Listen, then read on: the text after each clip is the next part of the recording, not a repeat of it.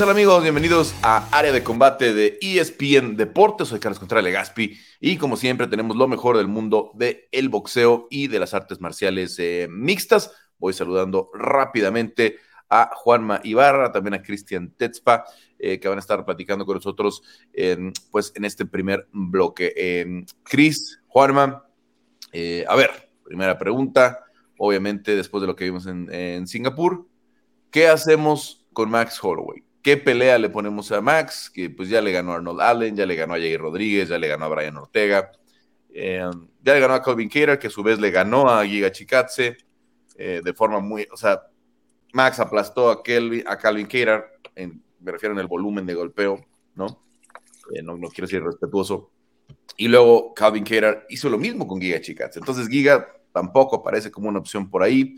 Eh, ¿Qué le ponemos a, a, a, Max Holloway? Sobre todo tomando en cuenta que el número 5, que es el único que por ahí no, no aparece en esta, en, en esta cuenta, es Ileato Puria, que pinta para ser el siguiente retador, ¿no? Desde la perspectiva de, el propio Volkanovski, ¿no? Que ya ha dicho que quiere enfrentarlo. Asumo ahí el bíceps de Christian Tetzpa como una amenaza, así que ya que está amenazando, voy a dejar que hable ella. Juanma Carlos, eh, híjole, qué complicado el lugar de Max Holloway, ¿no? Porque son de estos peleadores que evidentemente son mejores que todo el top 5, pero que no le ha alcanzado para vencer a Alexander Volkanovski.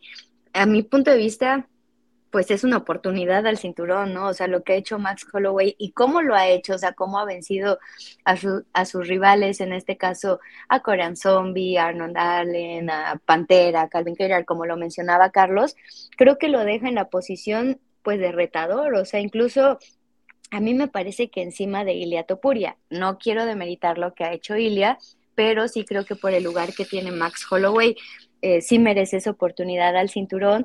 Eh, pues lo único malo que veo para una tetralogía, o sea, es que eh, Volkanovski sí sí ha, sido muy superior a, a, Max Holloway en estos tres combates. Entonces es el único negrito en el arroz que yo veo, pero creo que Max se lo ha ganado. Y él también lo decía en una entrevista posterior, o sea, yo voy a seguir haciendo mi trabajo hasta que sea inevitable que, que me volteen a ver como un próximo retador. Entonces, yo creo que sí va a haber una tetralogía. No sé qué tanto le interese también a Alexander Volkanovski, pero creo que Max Holloway sí se lo merece, o sea, por todo lo que ha hecho, eh, porque fue ex campeón también, o sea, creo que sí sería muy válido que tuviéramos un cuarto combate entre ellos y ver si ahora Max Holloway puede descifrar el juego de Alexander Volkanovski. Bueno, yo no vi muy convencido a Dana White el martes que hubo conferencia, ¿no? Y le preguntaron eh, sobre el tema, eh, que vamos 0-3, desafortunadamente, ¿no? Eh, ¿Tú cómo lo ves, Juanma?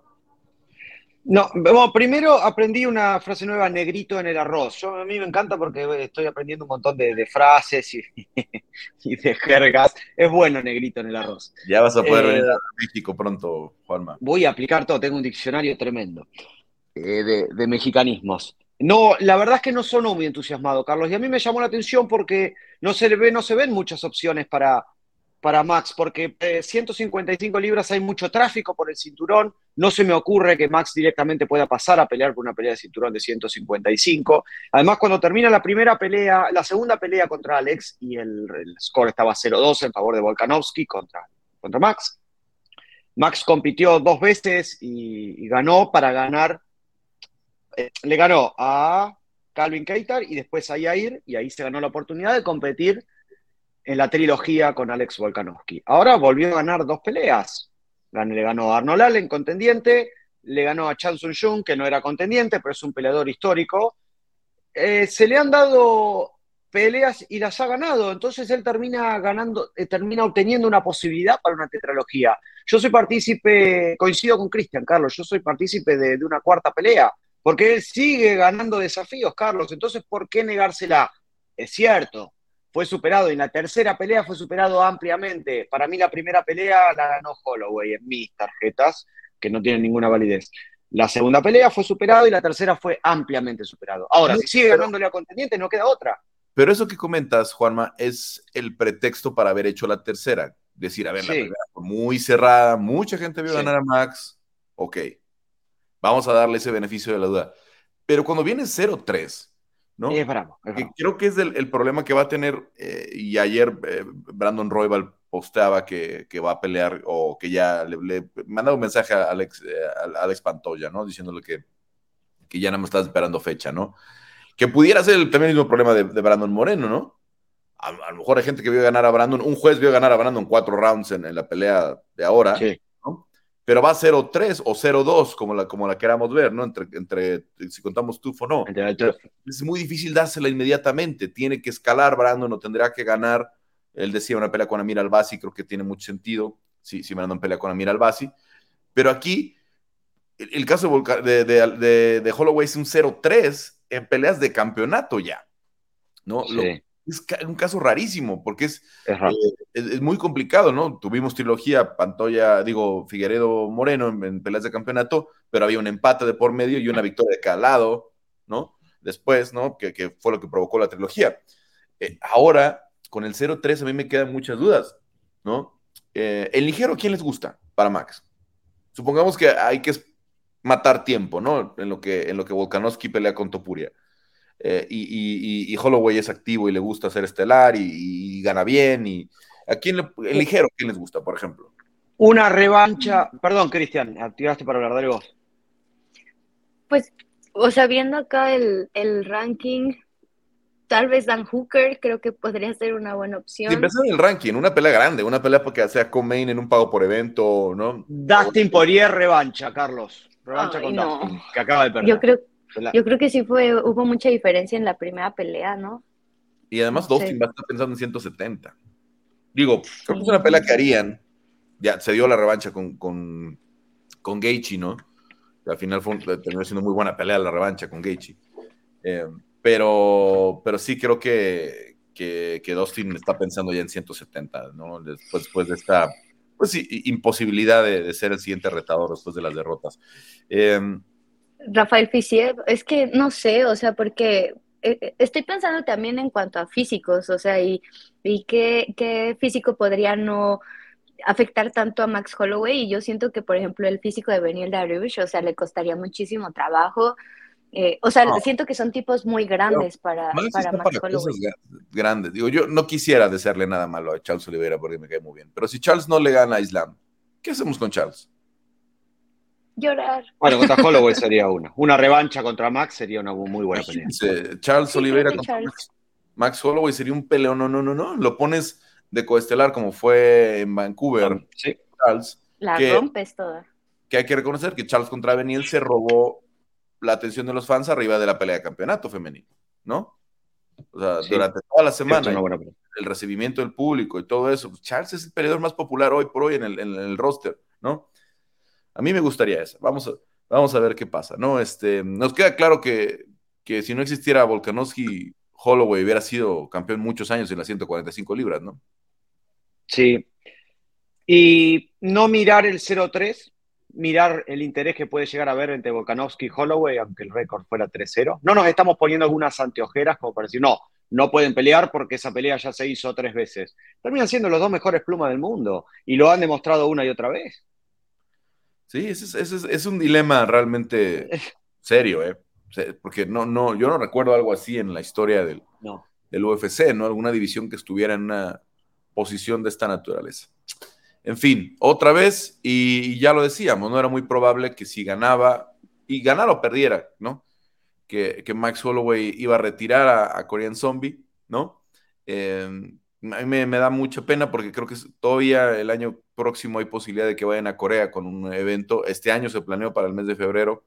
Y me hubiera gustado que Zombie se, despidiera en Corea con una pelea tal vez em, no tan dura, ¿no? O, o, a lo mejor una pelea competitiva pero con alguien que hubiera podido, eh, no sé, una pelea que se fuera a decisión, una, una pelea de cinco rounds de intercambio, ¿no?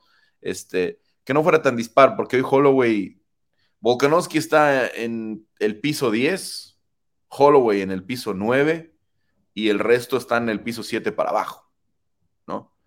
si tomamos en cuenta los niveles, ¿no? En los que, en los que están en las, en las 145 libras, no hemos visto nada más a, a Ilya ni contra Volkanovski ni contra este Holloway. Tendría que demostrar que está o en el piso 9 o en el piso 10. pero eh, el, resto de, de, los clasificados prácticamente ha sido así, esta, esta ha sido la historia.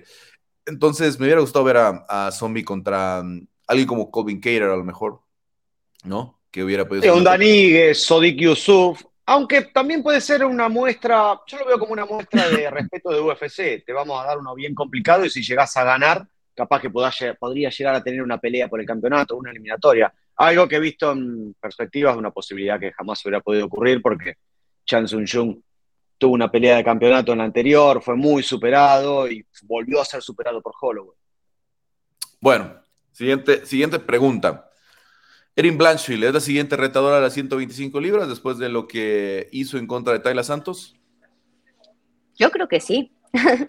Yo creo que Erin Blanchfield ha demostrado que está lista para, para pelear por ese cinturón. Ya lo habíamos platicado también en la edición pasada de área de combate, o sea, el récord que tiene dentro de UFC, o sea, es de seis victorias y además, em, pues es de las rachas más largas, ¿no? Creo que es la más larga dentro de esta división de 125 libras, o sea, creo que se ha ganado esa oportunidad, incluso la pondría por encima de lo que pase este fin de semana con Manon Fiorot y Rose Damayunas.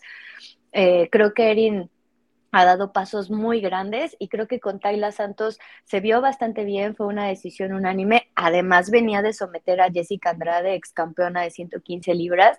Entonces creo que es una peleadora que combate a combate se ve mucho mejor, que ha mostrado esa evolución, que ha mostrado que tanto de pie como en el piso tiene argumentos y creo em, que también por actitud y todo sí tiene como las herramientas para ser retadora a lo que suceda entre Alexa Grasso y Valentina. Bueno, Juanma.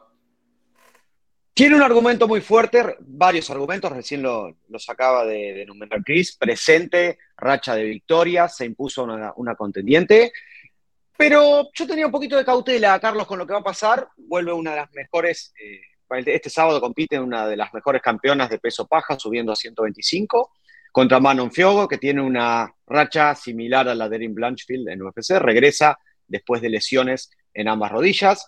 Es una striker de poder contra una striker estética como, como Rose, que tiene un juego de pies como muy pocos en el deporte directamente. Yo esperaría ver si, bueno, ya estamos casi prácticamente asados, estamos a un día del evento de París, menos de un día.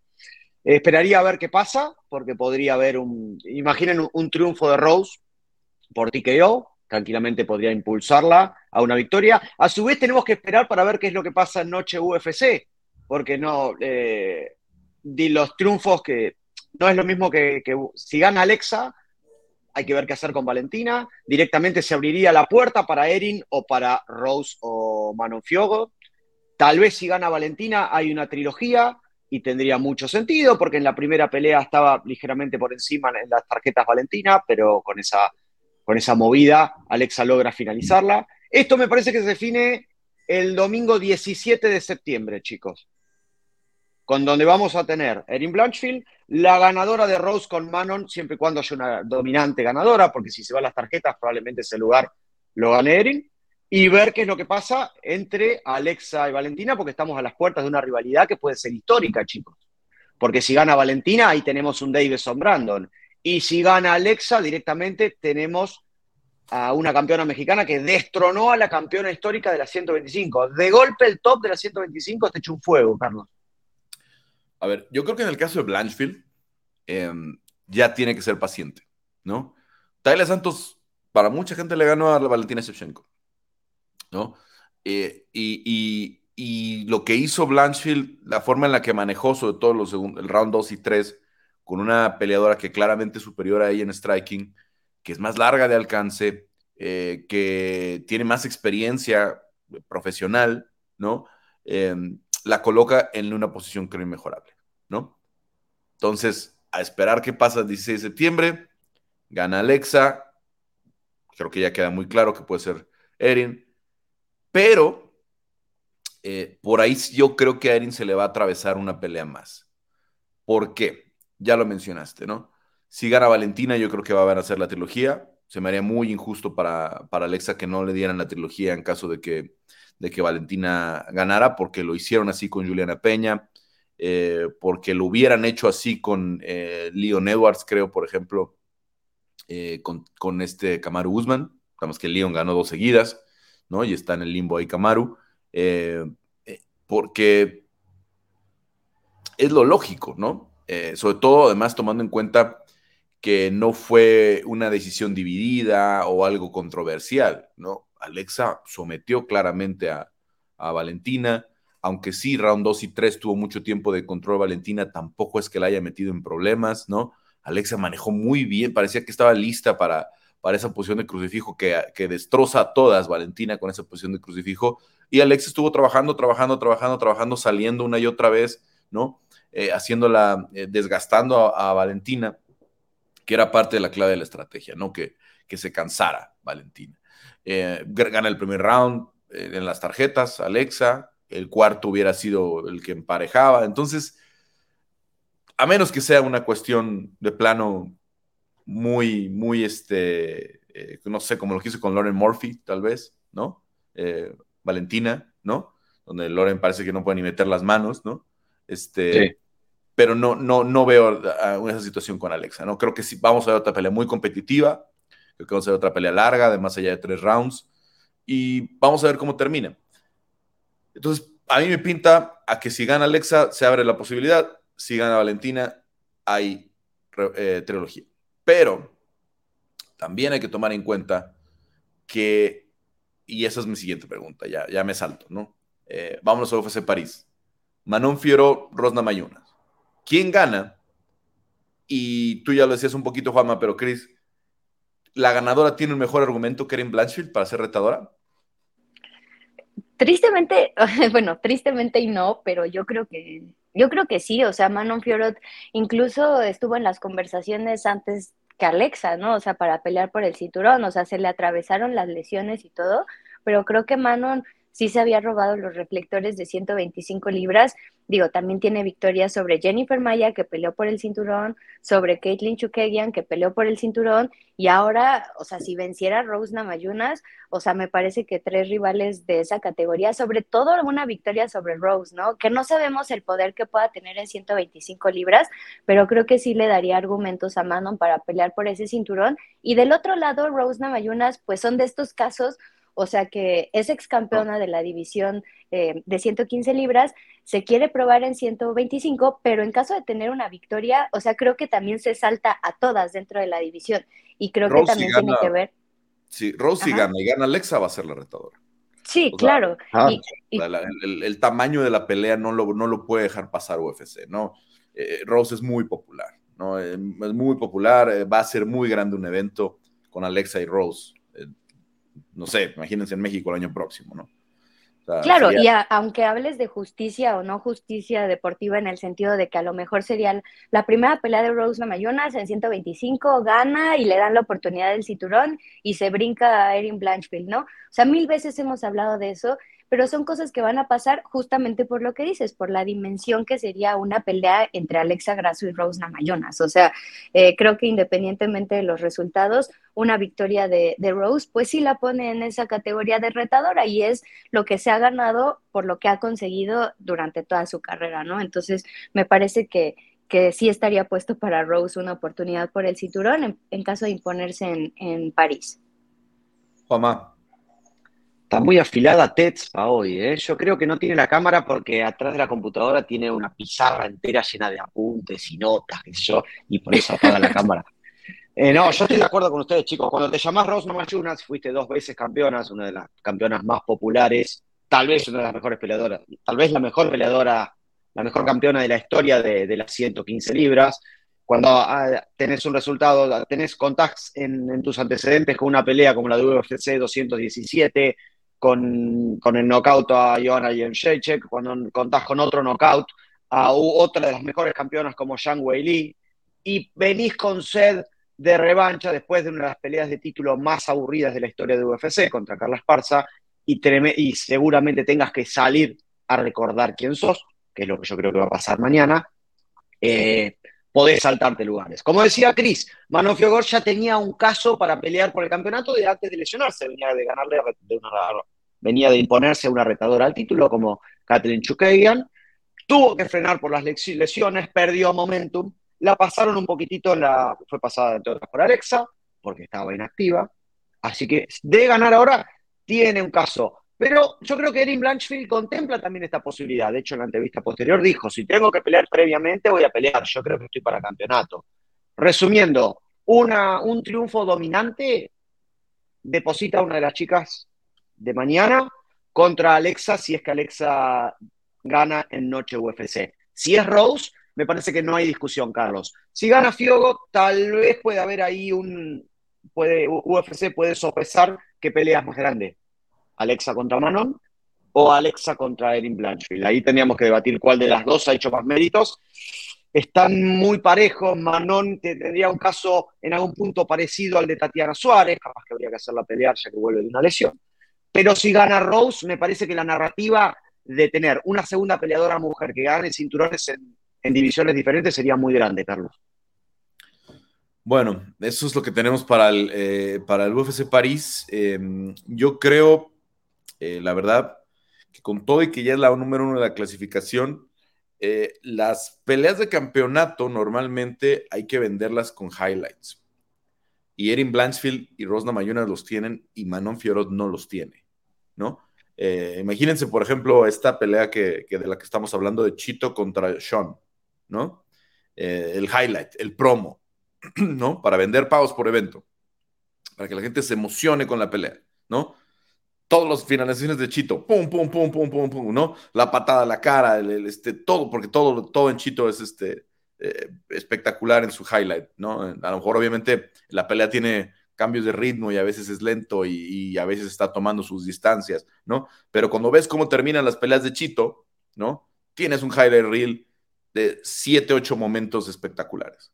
Eh, en el caso de Sean, ¿no? Tienes el knockout desde Contender, el knockout de D. Wineland, tienes el, knockout ahora de Aljo, em, eh, lo de Rolian Paiva, ¿no? Este, él no es para presumir mucho, pero lo de Chris Mutiño, ¿no? Este, etcétera. Tienes, ¿cómo vendemos ese highlight de, de Manon Fioró, a menos que haga algo espectacular el, sábado con, con Rosna Mayunas, ¿no?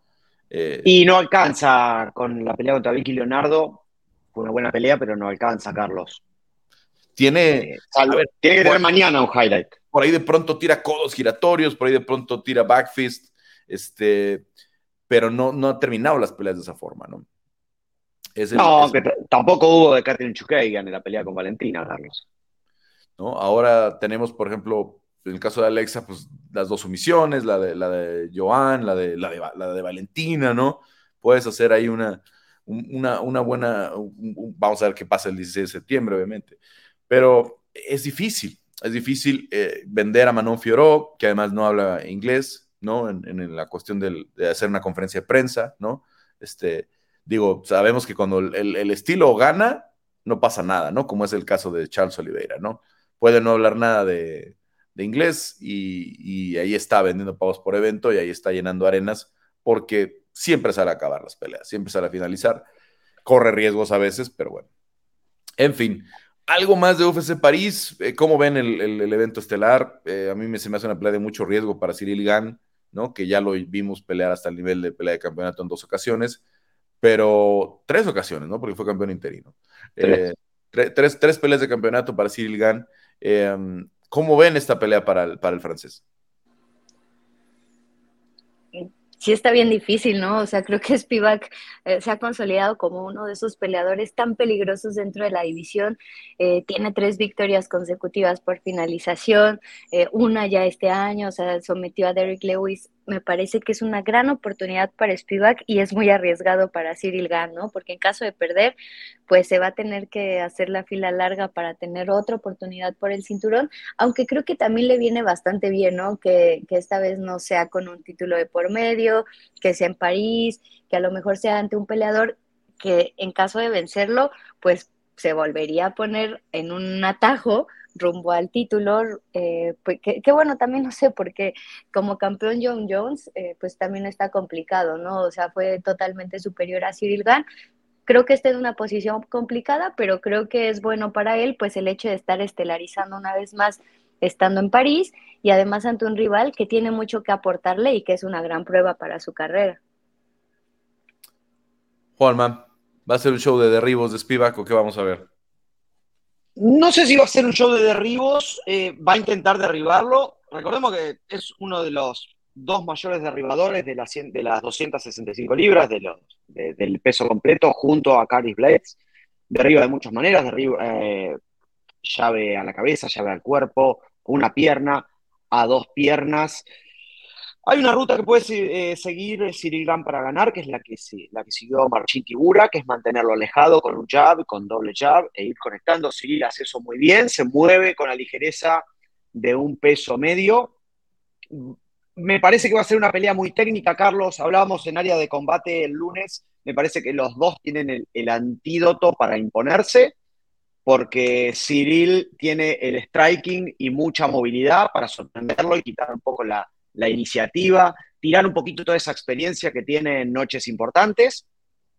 Y Sergey tiene la posibilidad, tiene la chance de aplicar el juego que Francis Ngannou aplicó contra Cyril Gann, que es la de presionar con golpes, sorprender con cambio de nivel. El tema que no va a ser sorpresa para Cyril, porque sabe cuál es eh, el pan y la manteca de, de Sergei Spivak, que ya es el tercer mayor derribador de la historia, está a poquitos derribos de, de Caín, Carlos. Y que la verdad me parece que va a ser una pelea de corte más táctico en esta cartelera en la que vamos a tener varios debuts, Carlos. Las carteleras europeas, principalmente la de Francia. el número uno? Curtis Blades. ¿Cómo, Carlos? El número uno en derribos del peso completo. Cari por, más del doble tiene como 60, porque además tiene una carrera más extensa, ¿no? Que empieza en 2017, 2018. Pero esta es una cartelera para ver muchos estrenos, chicos. Por ejemplo, Kaulan Lafran, campeón de, campeón de Cage Warriors. Generalmente los campeones de Cage Warriors, como Ian Garry, los solemos disfrutar de muchos de ellos eh, en París. Yannis Gamuri, Nora, Nora Cornolie, que va a pelear contra la única representante latinoamericana, que es Jocelyn Edwards. Y el regreso también de Taylor Lapillus, chicos, de buen, buen primer paso por UFC fue campeón de la promoción Ares y ahora regresa en un duelo que quedó armado contra Kaulan Lafran por las bajas de Lucas Almeida, que iba a pelear contra William Gómez, y la baja de Muinga Furov, que iba a pelear contra Taylor Lapillus. No va a ser una cartelera larga, va a ser una cartelera de 10 peleas, pero buenos estrenos, el, regreso de Riz McKee, de Skeletor, el irlandés del norte, que, que debutó en, en, Abu Dhabi con en la pelea recordada contra, contra Hamzat Chimaev. Así que es una linda cartelera para ver prospectos europeos que vienen creciendo. Bueno, obviamente cartelera tempranera, chequen la, eh, página de ESPN Deportes para eh, los horarios locales, ¿no? Y obviamente también las plataformas de, UFC en español para, todo, depende en qué país estén viéndonos, eh, a qué hora pueden. Para los que nos ven en España, obviamente, pues es un muy buen horario, ¿no? Este, tendrán de nuevo prime time ahí desde París. Em, en fin, Cris, eh, Juanma, a ver, eh, nada más eh, esta semana PFL anuncia una gran inversión de, del, fondo árabe, ¿no? 100 millones de dólares, que pudiera solventar esa situación de que nos dejaba muchas dudas sobre la super pelea de Francis Ngannou. ¿Contra quién imaginan a Francis Ngannou? Hay que echarle un poquito de creatividad porque obviamente la mayoría de los pesos completos de, calidad están en el, en el roster del UFC pero ¿contra quién imaginan que pudiera ser? ¿Que, contra quién les gustaría que Francis Ngannou tuviera esta primera super pelea el año próximo?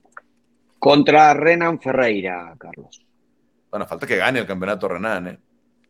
Sí, pero me parece que lo veo candidato a, ganar el campeonato. Me parece que sería una pelea más interesante que contra Fabricio, dado el estilo de cada uno, porque Fabricio puede llegar a ponerlo en problemas si la pelea se va a la lona pero tampoco sé cuántos golpes puede soportar Fabricio. Yo creo que Renan de ganar el campeonato sería una buena pelea.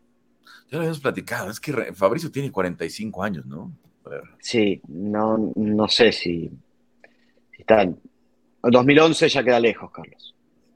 Eh, tiene 46 años ya cumplidos y lo más probable es que la pelea eh, cumple 47 el 30 de julio. Lo más probable es que la pelea sea en el segundo semestre, ¿no?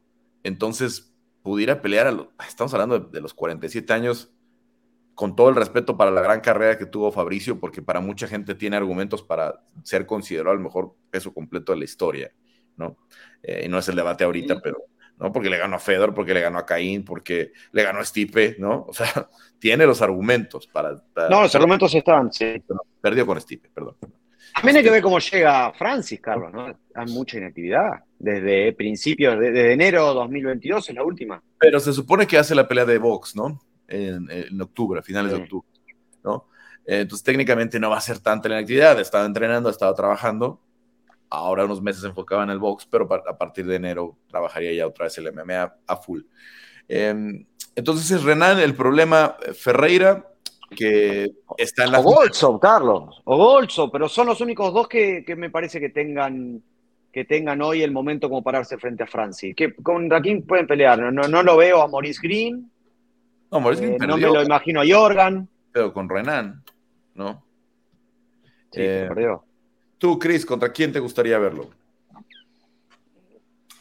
No sé, o sea, justo estaba checando el, el roster que tiene PFL y creo que estoy de acuerdo, o sea, en el sentido de que tal vez el ganador entre Renan y, y Goldstop podría ser una gran opción para él, porque si bien lo de Fabricio, o sea, creo que a, los románticos de las artes marciales mixtas les gustaría ver a Fabricio en un combate así, eh, sí creo que Francis... Em, a lo mejor está en un nivel pues mucho más arriba, independientemente de la inactividad que tenga, em, pues, pues o sea, a lo largo de su carrera, ¿no? O sea, creo que Francis ha demostrado que es un campeón o que ha sido un campeón muy poderoso y creo que ahorita Fabricio, eh, pues ya sería como complicado verlo en una pelea de un nivel así, ¿no? ¿Cuál es una super pelea para, para este Engano? Digo, ya mencionaste a Fabricio, ¿no? Este, no sé, ¿sacas del retiro a Fedor? Uy. No. Se me hace una pelea medio difícil, de mirar, de, de una super pelea, ¿no? Porque. pero ¿por qué? Pero la super pelea, ah, perdón, Carlos, afuera de UFC, ya no la generan Ganu. La super pelea sería contra Stipe Miocic o contra John Jones. No se puede. Eh, ¿La presentación en sí de Francis no representa una super pelea? Yo creo que no. Porque no fue una super pelea contra Cyril Gann. No. ¿No? No, no, recuerdo yo ese hype, una, ¿no? una emoción de la super pelea, no. Ya la gente que fuera... Ya la gente está pensando. Yo quiero pensar ahorita recursos ilimitados, porque le metió 100 millones de dólares el fondo de, Saudi Arabia y, y, van a hacer posible, como hicieron posible Francis contra, contra Tyson Fury, ¿no? Que si no estuviera sucediendo en Arabia Saudita, probablemente no estaría sucediendo, ¿no? Porque está entrando dinero del fondo de Arabia Saudita para, eh, para que se garanticen las bolsas, ¿no? Eh, bolsas grandes para ambos, ¿no? La bolsa histórica para la, de la carrera de Francis Ngannou. Entonces, ahora, sí. ¿qué, qué pensamos? A ver, ¿Fedo regresa por 30 millones de dólares? ¿Por 20 millones de dólares? Pues yo digo que sí, o sea, pues él no tiene nada que perder, o sea, y es un frío de dinero. El problema es que, pues, ¿a quién le quiere ver eso? Exacto, o sea, ¿qué, calidad deportiva pues se podría ver, o sea, y qué reto implicaría también en la carrera de Francis Engano, o sea, yo creo que Fedor aceptaría pues sin problemas, o sea, pues es una pelea que te va a dejar un chorro de dinero. Y tal vez por morbo la gente vería, pero en cuanto a calidad deportiva, pues no sé qué te pueda aportar esa pelea. Pasa que también tenemos que hablar del concepto de flexibilidad de super peleas, porque también podemos decir que fuera de John Jones y de Stipe Miocic hoy no hay ninguna super pelea en los pesos completos. Super pelea, ¿por qué sería Fedor Emelianenko? Técnicamente está retirado desde hace ocho años, Carlos. ¿Qué interés genera verlo pelear hoy a Fedor Emelianenko? Pero a ver, Francis A nivel promoción, creo que sí da para hacer una super pelea, ¿no? Se acaba de retirar el año pasado, ¿eh? parece lejísimos, pero ah. O este año, ¿no? Creo que este año. A principio de este año, eh, febrero, marzo de este año. Pero más allá de ese, bueno, pero técnicamente Renan Barao todavía está compitiendo, que no gana una pelea de, hace años. El tema del retiro en los deportes de combate es muy relativo también.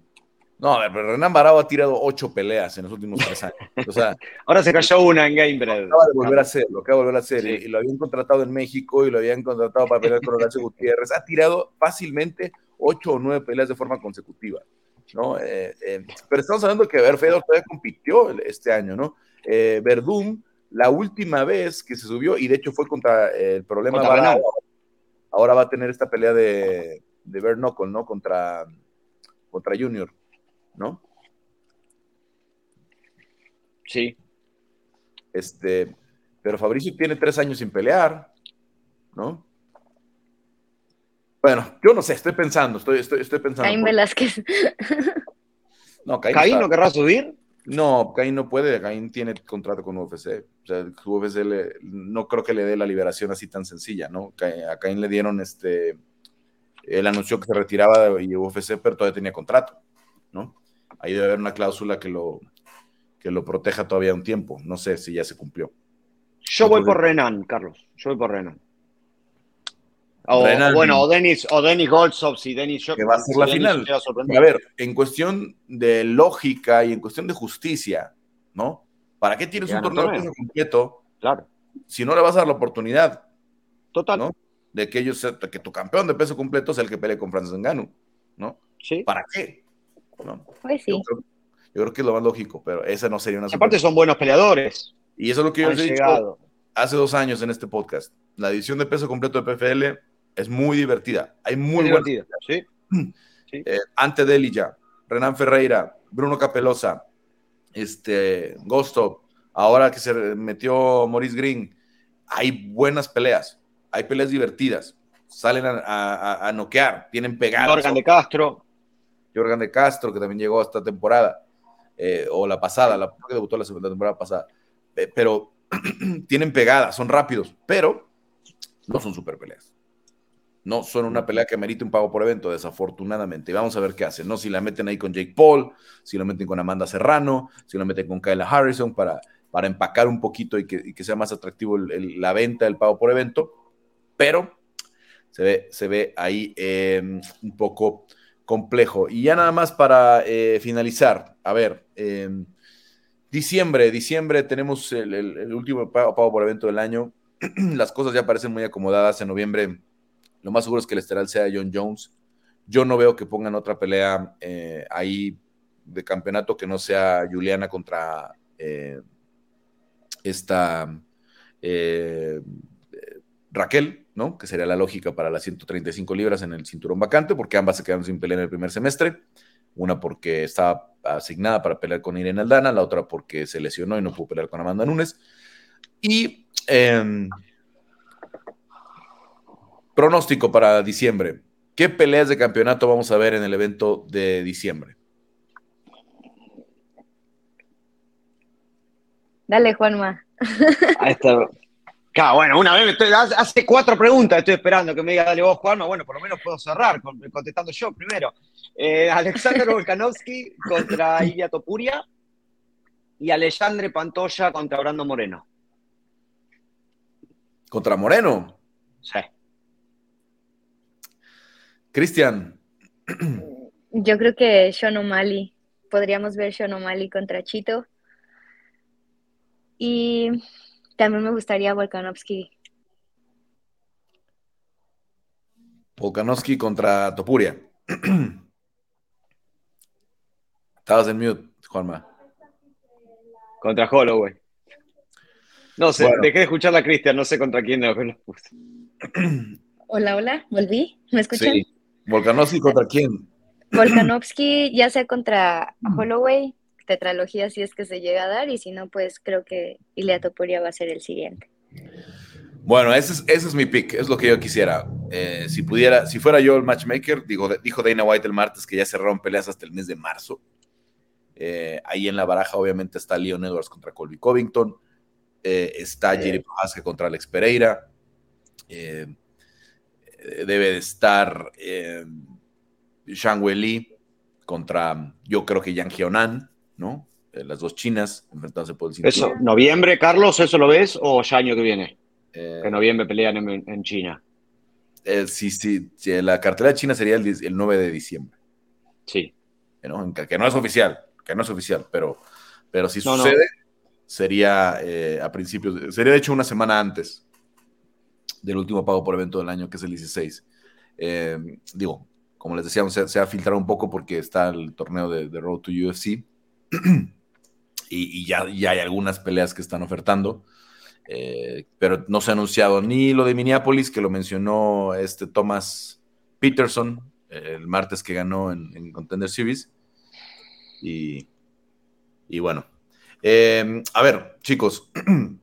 Eh, pues veremos qué, qué termina pasando. 16 de diciembre, ¿no? Pero tenemos todavía muchas, muchas peleas por cerrar. Sí, señor. Todas las que eh, están sonando para UFC 296 están todas muy buenas. ¿Está descartado que haya triple pelea de campeonato? Sí, ¿no? Que haya 125, 35 y 45. No es demasiado, es demasiado, ¿no? En diciembre, es que ¿para qué? Sí. Ah, hay que, sí, pues estás quemando enero y febrero. Sí, sí, sí. Y acuérdate que tenemos UFC 300 en, en este. Eh, entre marzo y abril y habrá que tener algo muy grande. Por eso yo creo que ya no tiene sentido hablar de lo de Conor en diciembre. Hay que guardar a Conor para, para UFC 300 y ya no pasó en, diciembre, ¿no? Sí. Y además, ya como están las cosas, estamos entrando al mes de, septiembre. Conor, a duras penas, si entran, eh, si empiezan los, los test en estas, que, no, que es una incógnita si está o no está en usada, ¿no? o cuándo entró exactamente, ¿no? Este, apenas da el tiempo para pelear en, marzo, marzo-abril, ¿no? O sea, septiembre, octubre, noviembre, diciembre, enero y febrero, ¿no? Eh, da tiempo todavía. Un mesecito extra, ¿no? Entonces vamos a ver qué termina sucediendo. Cristian, Juanma, muchas gracias. Gracias, abrazo. Gracias, chicos. Hasta luego. Vamos a pedirle a Héctor Cruz que nos ayude con eh, Quique Rodríguez, que ya anda por acá. Quique, ¿cómo estás? ¿Cómo estás, Carlos? Amigos de área de combate, saludos, fuerte abrazo. Bien, bien, pues cuéntanos un poquito eh, de esta semana, ¿no? algunos movimientos. Eh, ya lo platicaron la semana pasada, se anunció el pelea del zurdo. ¿Qué hay para esta semana en el box? Pues bueno, eh, Carlos, esta semana me parece que es pues relativamente tranquila. Eh, me parece que incluso lo más importante, bueno, al menos para pues lo que nos corresponde a nosotros, se encuentra pues en Dinamarca. Es la pelea entre Julián La Cobrita Luna y la danesa Dina Torslund, unificaciones de título OMB y Consejo Mundial de Boxeo en las 118 libras femenil, una categoría que sí tiene muy dispersos sus cinturones, a diferencia de la mayoría en mujeres.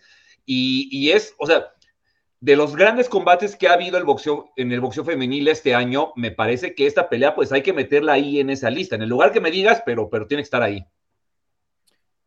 Muy bien. Eh, a ver, eh, se me pasó, ¿cómo viste lo de eh, Anderson la semana pasada? El... Y, Carlos, es que yo tengo como dos, opiniones, o sea, la buena y la mala. la buena es que eh, pues el trabajo que está haciendo con él desde de, construir al boxeador al futuro de los pesos completos, el pues el darle su tiempo, su espacio, su lugar, eh, su momento, esperar a que los de arriba pues se retiren, se peleen entre ellos, hagan lo que quieran y cuando dejen los cinturones pues ahí aparezca Jared Anderson, me parece que es el correcto, ¿no? Andy Rudenko pues...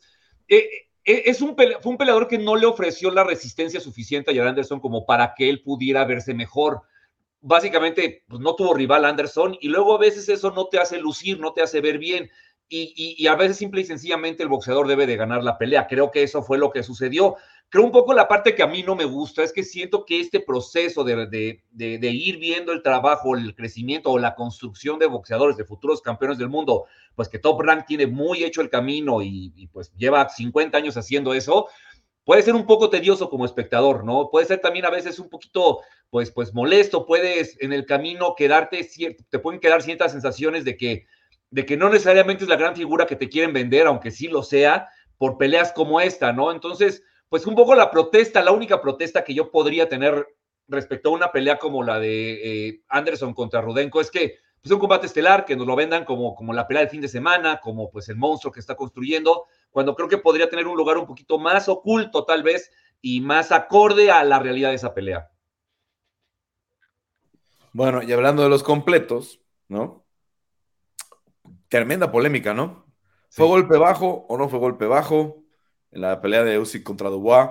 Eh, porque por ahí pudiera cambiar el destino completamente del peso completo, ¿no? Si, si, si se considera o no eh, golpe bajo.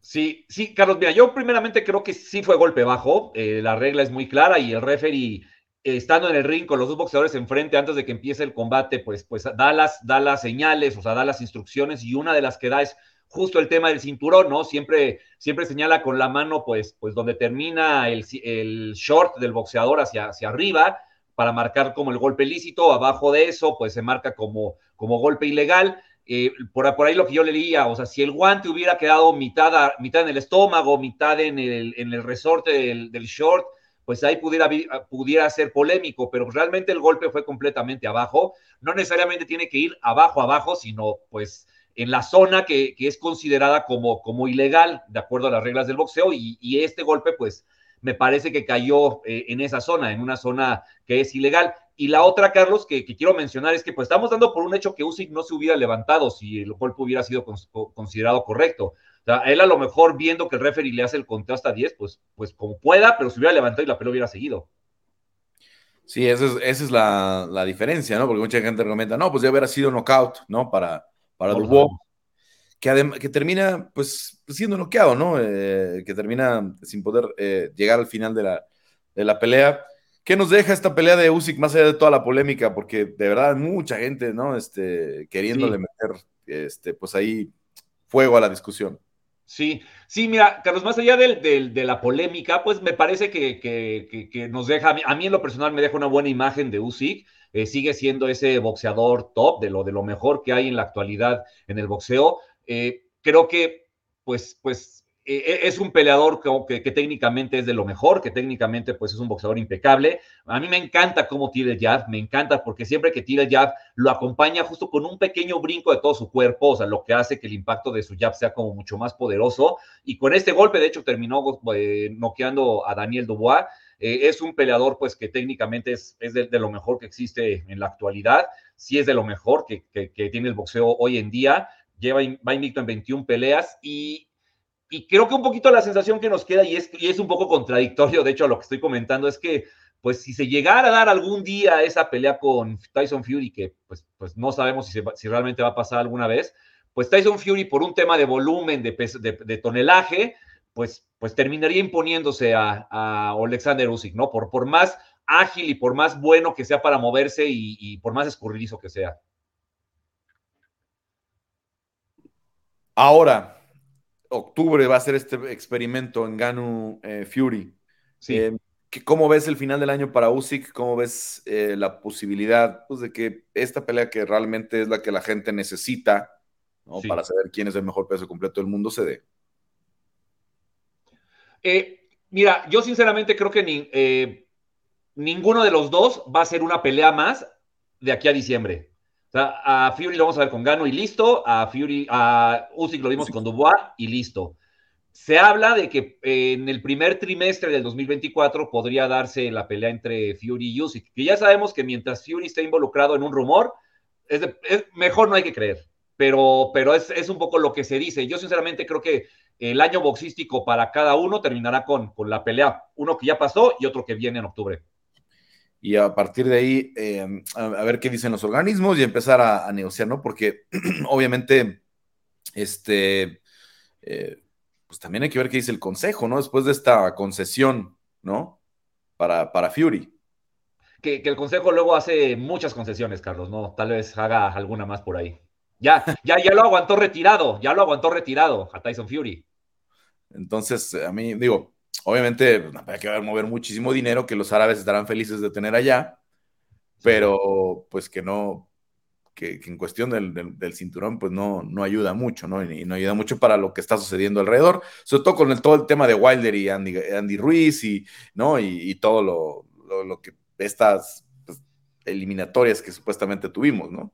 Sí, y, y, la supuesta pelea entre Wilder y Anthony Joshua para diciembre, ¿no? Entonces, eh, pues se suponía que lo que querían hacer una gran, una gran mega función entre pesos completos allá en Arabia Saudita, pero híjole, pues por ya está por una cuestión de tiempos, pues no sabemos, o algunos se tendrá que esperar más, no lo sabemos.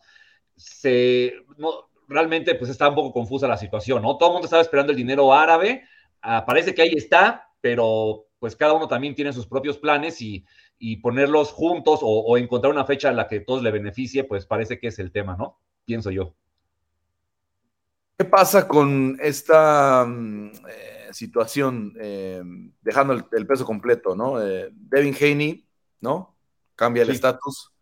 ¿Se hace la pelea de Shakur?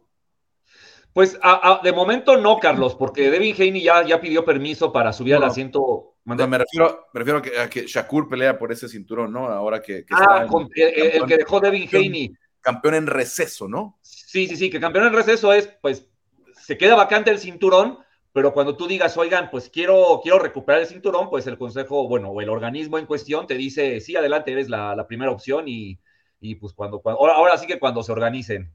Y, y en este caso, pues el tema con, con Shakur Stevenson no, no, es que vaya, no es que pelee por el cinturón o no, es que parece que el, eh, el tema de encontrar el rival se está volviendo un problema. Eh, se ha hablado desde la convención del Consejo Mundial del año pasado que, el Pitbull Cruz era, era el mandatorio o era la opción que el Consejo Mundial proponía, pero pues evidentemente el choque de promotoras obviamente no iba a permitir que esa pelea se diera, ¿no? Y eso me parecía muy lógico. Por ahí está el tema de Lomachenko, pero según Lomachenko no quiere pelear con, David, con Shakur, al menos ahora. Eh, pues, pues ah, con alguien tendrá que pelear Shakur, ¿no? digo, fue el martes, ¿no? Que habló de Frank Martin, este eh, Mauricio Suleiman. Sí, sí, habló de, Frank Martin, sí, me parece que fue el martes, en, en el martes de café justo pero pues me parece que es el mismo tema de Isaac Cruz, es un tema de promotoras. Frank Martin está casadísimo con Premier Boxing y, dudo mucho que suelten así, porque aparte, ¿mande?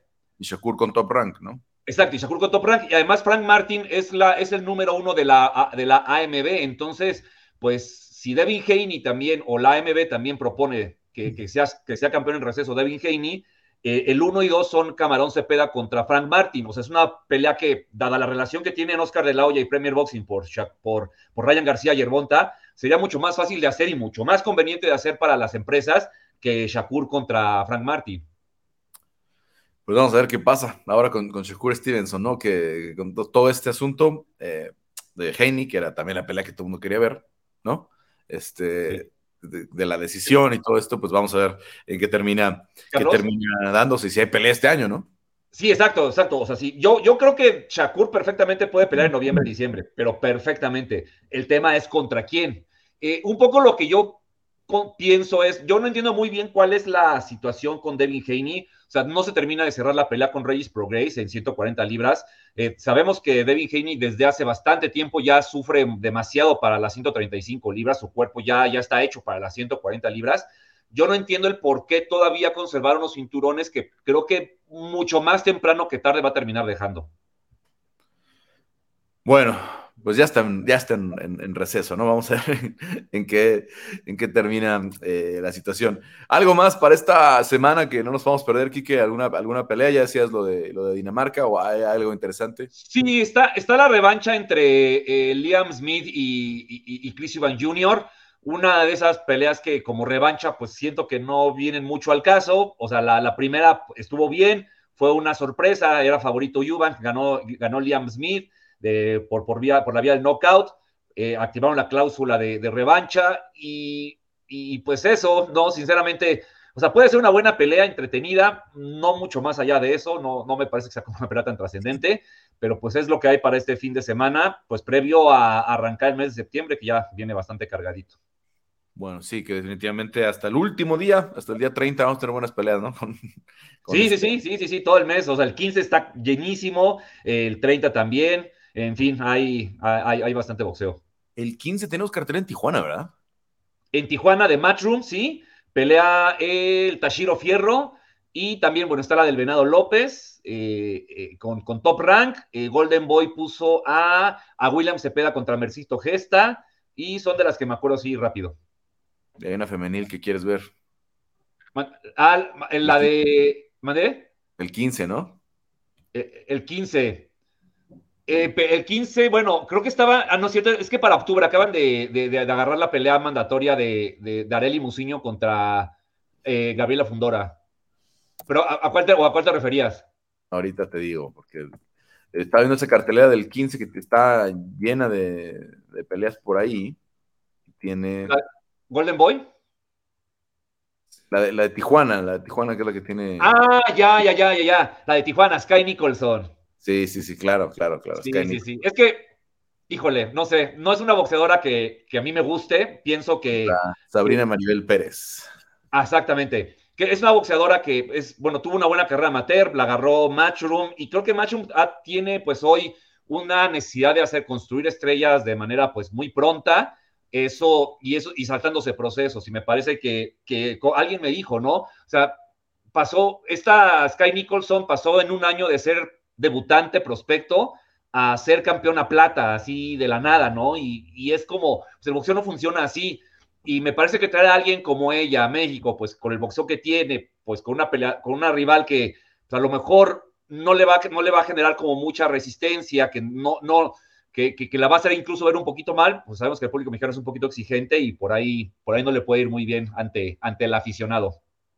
Ahora, pero también, que antes alguien que llegaba con una medalla de oro olímpica inmediatamente lo hacían estrella, ¿eh? No, seguro, no, digo, el caso más reciente es Lomachenko, ¿no? O ahorita Galal Jafai en, en Matchroom tiene cinco peleas, ya es campeón en su debut, peleó por un campeonato mundial justo por venir de una medalla olímpica, el tema de Andy Cruz, que debutó a 10 rounds, o sea, estamos hablando de lo más reciente y, estoy completamente de acuerdo, pero me parece que en el caso de ella, digo, que, que, compitió y me parece que, que, perdió en la segunda ronda, algo por el estilo, eh, pues yo lo que le he visto de boxeo, o sea, arriba del ring, me parece que está muy lejos, pero demasiado lejos de, de, poder, de poder considerarse una, una boxeadora estrella.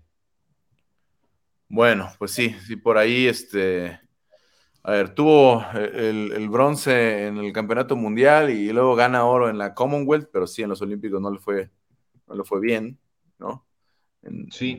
y, y, y, a ver, también es, es este es un poco este, producto de, que se han dado cuenta aquí que del, potencial que tiene el boxeo femenil.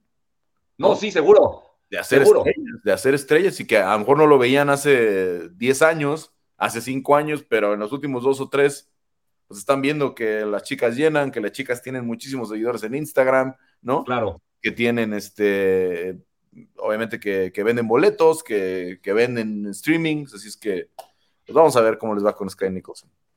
Carlos, pero si me dices que, a Sky Nicholson la, programas en Australia entre su gente, pues todavía, ¿no? Tiene sentido, pero traerla a Tijuana, no sé, a mí, en lo personal no me hace ningún sentido y creo, creo que es una mala idea como de, promoción y siento yo, a ver, a lo mejor me equivoco, que, no va a ser su mejor noche, por decirlo de alguna manera.